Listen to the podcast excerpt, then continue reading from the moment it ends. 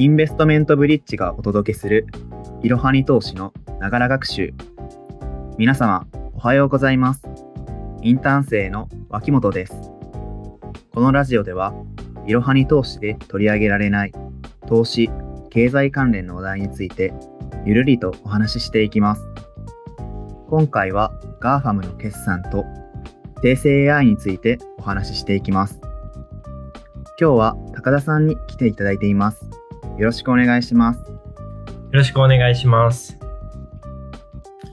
はい。えっと、今日、まあ、よラジオを撮るっていうことで、えっと、ちょっと、あの、アメリカの決算見てて、あの、GAFAM、土台の大きな、あの、アメリカのテックの決算が出揃ったので、まあ、それについて、先週は、あれかな？日本の金融政策決定会合について、岡村くんと沢崎くんに触れてもらってたんだけど、はいえーちょっとあの、今週はアメリカ株の方を、えー振り返っていきたいなと思って用意してきました。まず、あの、この5社の決算見た？どっかでもいいけど。マイクロソフトとかは一応見ましたね。はいはいはいはい。だいぶ調子が良くてって感じ。うん、そうだね。前、調子良くて。まあ、蓋を開けると、あのーまあ、5社とも増益だったんだよね、今回。はいで、アップルだけ、えっと、売上高がまあ減収ってことになってしまったんですけど、まあ、あの全体的に見たら、すごい調子良さそうだなっていうのが投票でした。で、そうだな、あの、まあ、時間ないと思うんで、あの、ちょっと気になったところをかいつまんで話していこうと思うんですけど、まあまずあの、アップルの方からなんですけれども、まあ、当期純利益は前年同期比でプラス2.3%。で、えー売上高はマイナス、まあ、1.4%ほどに、えーなりました。で、まあ、大きかったのは、まあ、iPhone の売り上げがこう下がってしまったってところで、まあ、iPhone のあの売り上げが結局 Apple の売り上げの半分以上占めてるってところで、まあ、ここちょっとあの良くないと、と全体としても売り上げ下がってしまうっていうことでした。ただ、えまあ、これはあの為替ベースで見たあの場合の売上高が下がってしまっているっていうところで、まあ、主に、まあ、アメリカ市場での、えー販売が、まあ、今ちょっとあんまり良くない、その需要が減少しているっていうところと、あとインフレが進んでるっていうところで iPhone の需要が下がっているっていうところが顕著でした。ただ、あの、インドでは、あの、過去最高の売上高達成したことがあったり、まあ、東南アジアでは、えー結構、えー好調な様子が見られているということでした。で、まあ、あとですね、あの、アップルって結構季節性があって、毎年秋頃の、えー、と売上高結構大きい、大きくなってます。で、今年もあの9月に新型の iPhone がこう発表される予定があるっていうところで、またここは秋、まあ9月以降ですね、えーの売上に期待していきたいなと思います。で、まあ、加えてなんですけど、あの、今回、あの、サービスセクターが、あの、結構伸びたらしくて、アップルのサービスって、まあ、何があるかわかる？アップルのサービスですか、うん、アップルが提供してるサービス。金融とかのところでもなく、ああ、そうで、な、なんか何でもいいけど、なんか知ってるのある。まあ、使ってるのあるとか。アップルのサービス、うん。サブスクとかですかじゃあ？あそうそうそうそうそう。 Apple Music と、うんうんうんうん。 Apple Arcade も。はいはいはいはいはい。っていうのがあるよね。だから他にも Apple TV だったり、あとまあ日本で展開してないんだけど、Apple が始めてるあのカード、Apple カードっていうその決済サービスもこう始まってるらしくて。で、え結構前のラジオで僕が取り上げた脇本くんがいなかった回なんだけど、あの Apple が預金サービスを始めたのね。4月くらいに。それはニュースにもなっていました。うんうんうん。なんか結構利回りが高いっていう感じで、年率4%ね、預けるだけで返ってくるっていうのはすごい、すごいなっていうことで、まあ注目浴びてたんですけど、まあこれ4月に始めたこの預金口座の預け入れ額っていうのがえ100億ドルを超えた、日本円で1兆円以上超えたらしくて、で、まあここ結構順調なこうスタートになってるらしいですね。で、まあ、まだあの日本では決済サービスとか、そういう金融サービスはまだあの展開してないと思うんですけど、まあ、今後期待ということで、えーまたちょっとね、僕もこう預金口座、えーできたらちょっと興味あるなと思って、えー見てます。利回り4%は。うん、すごいよね。なんか、そこら辺のなんか投資をするより、なんかいいんじゃないかって思って、安定した。本当にね、あの、預金の口座ならね、として使えるんだったら、すごい便利な、便利というか、すごい、あの、得だなと思って、えー、見てました。で、まあ、ただ、あのー、そうですね、えっと、Mac と iPad っていうのが、あの、去年の4月から6月、ちょうど同じ時期にですね、あの、減産してたらしいんですよ。需要がこう下がってた時に。っていうので、また今回の、今期のあの成長率は2桁くらいのマイナス、2桁マイナスくらいになってしまうらしくて、まあ、この、ね、iPhone と、まあ、サービスの増加率っていうのをこう相殺してしまうらしいっていうのが見方。ね、という、まあ、ね、第3四半期の、え、決算となりました。で、まあ、これを受けてですね、あの、直後、まあ、時間外取引で、えー、2%ほどこう下がって、まあ、その後またちょっと10%ほど低下してるんですけど、まあ、短期の人が結構これを受けて売ったのかなっていうところで、まあ、さっきも言ったんですけれども、アップルの売上高っていうのは結構季節性あるので、まあ、長期で持ってる方はまこのままで、まあ、むしろあのここからちょっと買うっていうのもいいのかなと、えー、僕は思いました。その他ですね、まあちょっとあのいろいろ全体的に話してしまうと、えー、ちょっと時間足りなくなってしまうんですけれども、まあ、僕ちょっとあの一個紹介したいなって思ったのは、そうですね、メタプラットフォームスがあのちょっと息を吹き返してきたっていうところで、そうですね、いつだったかな、えっ、ー、と2022年の年明けくらいですかね。アメリカがこう、利上げを始めるちょっと前くらいですかね、の決算で結構メーターがあんま良くなくて。で、一時こう株価が本当に3分の1くらい下がってしまうことがあったんですよ。で、まあそれの主な理由は、アップル側のなんかそのトラッキング規制みたいなのがこう出てきて、あの、今、アプリとかをこう新しくダウンロードすると、トラッキングを許可しますかみたいなのがこう出てくるようになったじゃないですか。はい。っていうのが始まったのが、えっ、ー、と、1年半前くらいかな ?1 年と半年前くらい。で、まあ、そこ、それによって、結構トラッキングが、トラッキングを強化しない人が増えたらしくて、で、そうすると、こう、メタが個人情報をこう、あの吸い取る、吸い取るっていうと言い方悪いんですけど、個人情報を入手する手段がちょっとなくなっ、なくなったというか、まあ、減った、減ってしまって、で、まあ、効率的な広告の提供ができなくなってしまった。ってところで、まあ、メタの売上高の構成っていうのは、まあ、広告収入が99%近くなので、まあ、ここを下がってしまうと、まあ、一気に業績に響いてしまうっていうところが、まあ、顕著になったのが、えっ、ー、と、2022年の1月近くだったんですけど、で、そこからこう、まあメタバースやったり、いろいろこう、頑張ってきていたんですけれども、まあここに来て、まあやっと、あの、この広告収入、こう、ふり、増えて、売上高も増えて、えっと、今、えっと、7月26日ですかね、日本時間でこう決算あったんですけど、はい。えー、その後ですね、プラス10%近くこう株価上がってて、えーまあ、ここそうですね、あの、アルファベットとか Google とかの方でもそうなんですけど、今広告の市況、広告の市況がちょっと良くなってきて、広告の単価がこう上がってきたっていうのがあるらしいんですけど、まあ、それ以上に、あの、メタが展開しているサービスでのこう閲覧数が増えたらしくて、で、まあ、っていうのも、こう AI とかのこう発達によって、こう、サジェスト機能このあなたへのおすすめみたいな機能が結構うまく働いてるらしいっていうのを一つこう要因に挙げてました。で、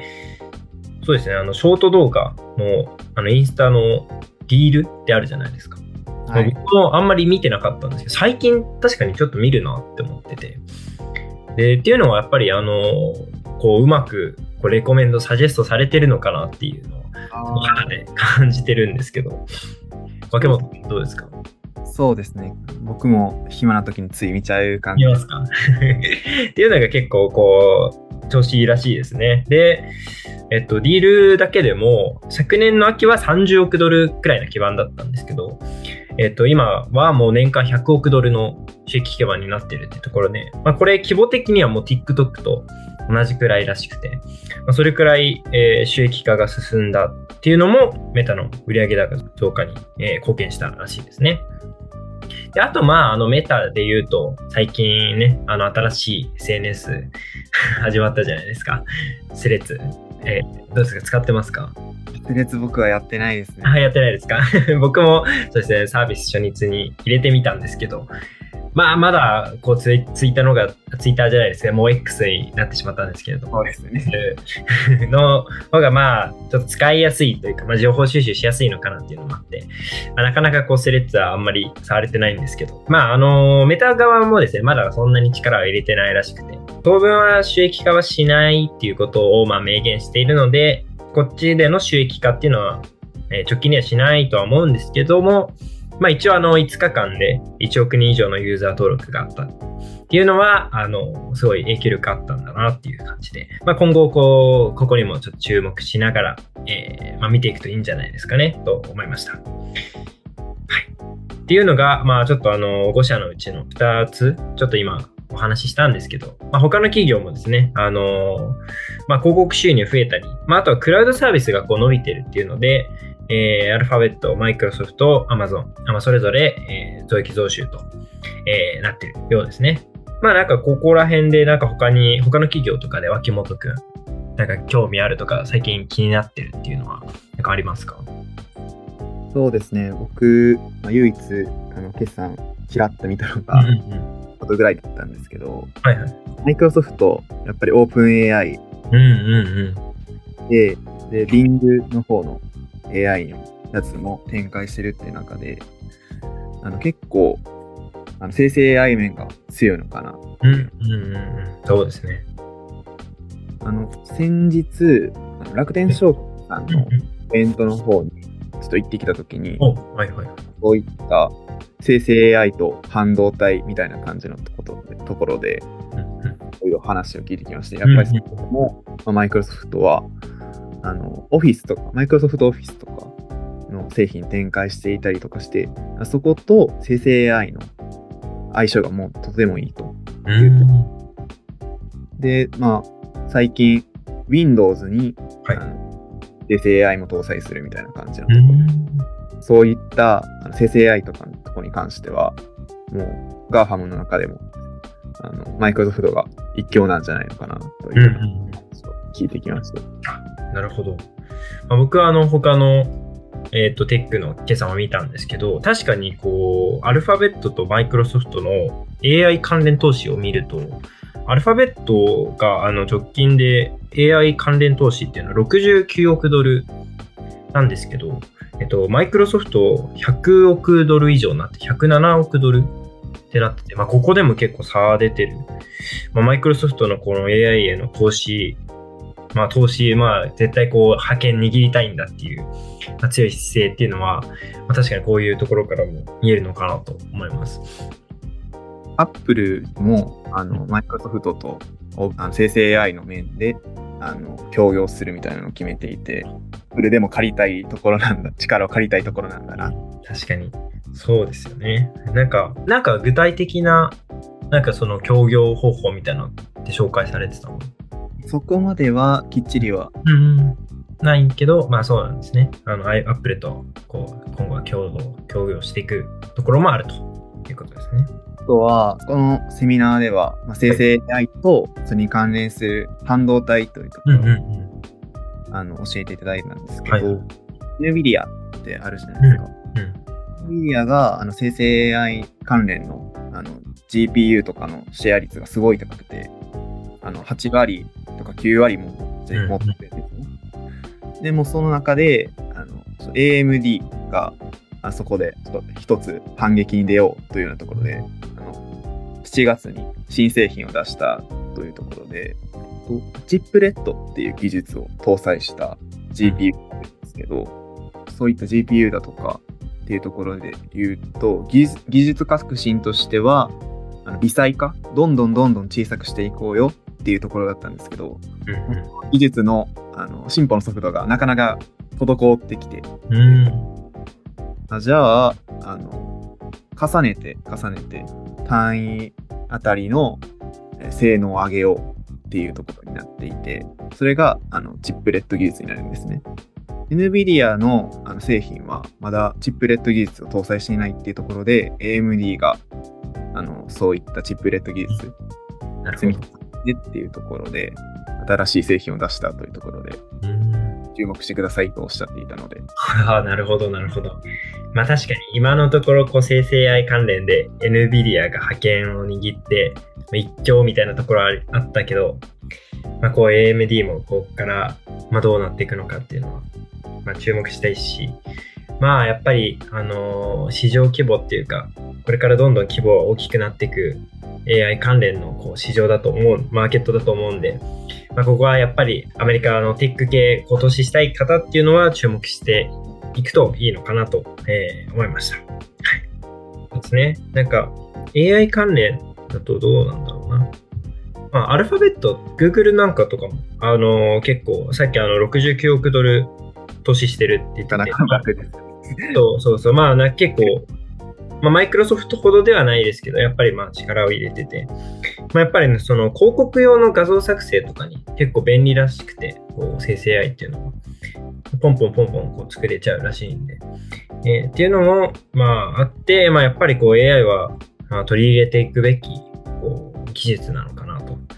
えー、思いました。まあアルファベットはね、あのなんか、チャット GPT にこう対対抗して、あの、何でしたっけ？あの、バードだっバード、バードです。こう Google バードこうやってるんですけど、まあ、こちらもね、こうどう今後どう広めていくのかっていうのもこう注目していくポイントなのかなと思いました。まあ、こんなところですかね。あのー、ちょうど、えーと、収録日が、えー、10, 日ですかね。8月の10日？で、えっ、ー、と、今夜ですね、あの、アメリカの CPI が発表があって、えー、まあ、こう、これがね、あの、ディアゲストップのこう指針になるのかっていうところでも、注目ありますし、えー、まあ、ありますけれども、まあ、あの、今年はね、あの、大統領選の前の年っていうのもあって、アメリカがすごい強そうだなっていうのがあるので、まあ、ぜひね、あの、この主要の GAFAM 5社、まあ、だけではないんですけれども、に、まあ、投資もね、考えている方は、あの、よく情報を見て、え、考えてみるといいのかなと思います。まあ、ただね、ちょっとあの、日本日経がこう下がってきてる中でこうアメリカ強いとこう日本株こうまた売られちゃうのかなとかねちょっと思ってしまうところはあるんですけれども まあここは引き続きね、えー、日経もこう日本のね株式マーケットもこう応援しながらこう見ていきたいなと思います頑張ってほしいですね 本日も最後までご視聴いただきありがとうございましたお話しした内容は情報提供を目的としたものであり、過去の実績、予想、見解、将来の成果を示唆あるいは保証するものではございません。投資のご判断はご自身でしていただくようお願いいたします。